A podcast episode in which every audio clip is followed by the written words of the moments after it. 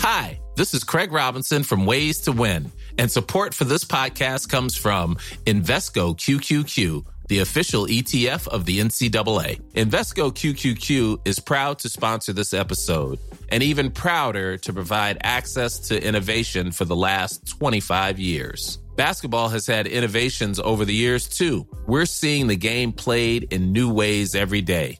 Learn more at Invesco.com slash QQQ. Let's rethink possibility. Invesco Distributors, Inc. Everyone knows therapy is great for solving problems, but getting therapy has its own problems too, like finding the right therapist, fitting into their schedule, and of course, the cost. Well, BetterHelp can solve those problems. It's totally online and built around your schedule. It's surprisingly affordable too. Connect with a credentialed therapist by phone, video, or online chat, all from the comfort of your home.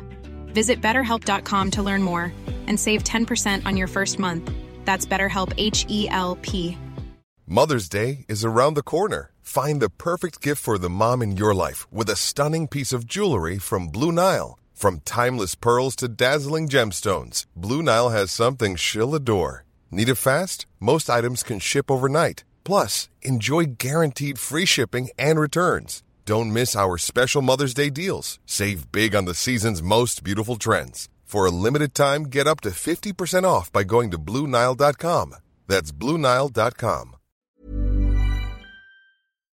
Sand rinnt durch meine Hände und mit ihm die Zeit. Alles vergeht. Menschen vergehen und Reiche vergehen.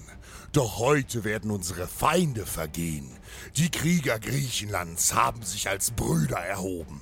Hier an der heiligsten aller Städten. In Delphi stehen wir bereit, das Heer der barbarischen Kelten aufzuhalten. Sollen sie nur kommen. Ich bin Argalos, ein Spartiat Griechenlands. Und ich werde heute Hunderte von ihnen in den Tod schicken. Das mächtige Makedonien des großen Alexanders ist zerfallen.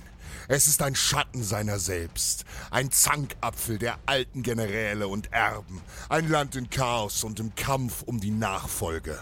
Doch wo Schwäche ist, lauert die Gier der Nachbarn. Aus den Alpen kamen sie, tausende wilde Krieger, 150.000 Mann Fußvolk und mehr als 60.000 Reiter.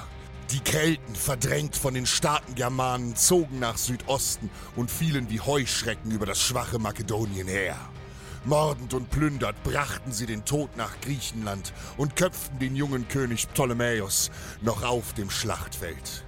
Tiefer und tiefer drangen die Kelten ins Herz Griechenlands. Wie einst der tapfere Leonidas gegen die schändlichen Perser in den Krieg zog, so versuchten auch wir das Heer der Kelten am Pass der Thermopylen aufzuhalten. Dem Schlachtfeld aller Schlachtfelder. Schild an Schild, Speer an Speer standen wir wie eine undurchdringliche Mauer aus Muskeln, wie einst unsere Vorväter. In wildem Ansturm rannten die Kelten auf unsere geschlossene Reihe. Wie die schwächlichen Perser zerschellten auch sie an unseren Schilden und scharfen Speeren. Tausende fielen im ersten Angriff, und mit jedem kräftigen Stoß brachen ganze Reihen von ihnen leblos zu Boden. Blut und Schreie erfüllten das Schlachtfeld, und schon bald rief der keltische Stammesführer Brennus zum Rückzug. Doch den Moment hatten wir gesiegt und Sparta gerettet. Für den Moment. In einem Gewaltmarsch umgingen die Angreifer jedoch das Gebiet der Thermophylen und drangen dennoch weit nach Griechenland vor. Um eine Meuterei unter den keltischen Kriegern zu verhindern, beschloss der Stammesführer nun das größte Heiligtum der Götter anzugreifen, das Orakel von Delphi. Hier sollten goldene Statuen, Kammern voll Gold und Edelsteine die vielen Verluste dieser Barbaren entschädigen und die Moral unter ihren Kriegern heben. Nicht selten waren die Städte Griechenlands zerstritten. Nicht selten standen wir gegen Athen oder Korinth.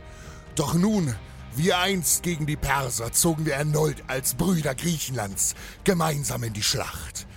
Delphi sollte nicht in die dreckigen Hände der Barbaren fallen. Das schworen wir Hopliten im Angesicht der Götter. Ganz Griechenland zog nun in den Krieg, obgleich wir Spartiaten viele von unseren Feinden an den Thermophylen in den Tod schickten, war das Heer der Kelten unverändert groß. 30.000 tapfere Griechen standen 70.000 Kelten gegenüber. Ein Kampf, in dem sich das Schicksal ganz Griechenlands entscheiden würde. Auf dem Weg nach Delphi zogen die Kelten plündernd durch Phokis, einem bergigen Landstrich, in dem die Ernte bereits vorüber war. Doch den delphischen Priestern war die Trunkenliebe der Kelten nicht unbekannt, und so ließen die Phoker ihre Lager voller Wein zurück. Durch tägliche Saufgelage waren die vorrückenden Kelten am Morgen der Schlacht geschwächt und betrunken, als sie Delphi erreichten. Hier in den tiefen Schluchten des Parnas erwarteten wir in einer langen Frontlinie den Feind. Brüllend und schreiend standen uns die Kelten gegenüber. Wir zeigten keine Furcht, als die gewaltige Schlacht begann. Wild stürmten sie in großer Überzahl auf uns zu, und dann geschah etwas Sonderbares. Kaum waren die Kelten losgestürmt, erschütterte ein Erdbeben das heilige Delphi. Zahlreiche Kelten fielen im Ansturm in Felsspalten oder wurden durch die ausgelösten Lawinen lebendig begraben. Die Götter waren mit uns. Das war das Zeichen zum Gegenangriff. Kampfentschlossen und ohne Furcht marschierten wir den Feinden entgegen. Schild an Schild, Schulter an Schulter und schon bald hallten die Todesschreie der Aufgespießten durch die Berge. Die demoralisierten, verängstigten und noch immer betrunkenen Kelten hatten keine Chance. Feind um Feind wurde zerhackt. Wir zeigten keine Gnade. Die wenigen Überlebenden flohen und zerstreuten sich. Brennus, der Stammesführer, nahm sich nach der vernichtenden Niederlage das Leben. Wir hatten gesiegt. Das vereinte Griechenland hatte gesiegt. Im Frieden und im Krieg behält die Einigkeit den Sieg.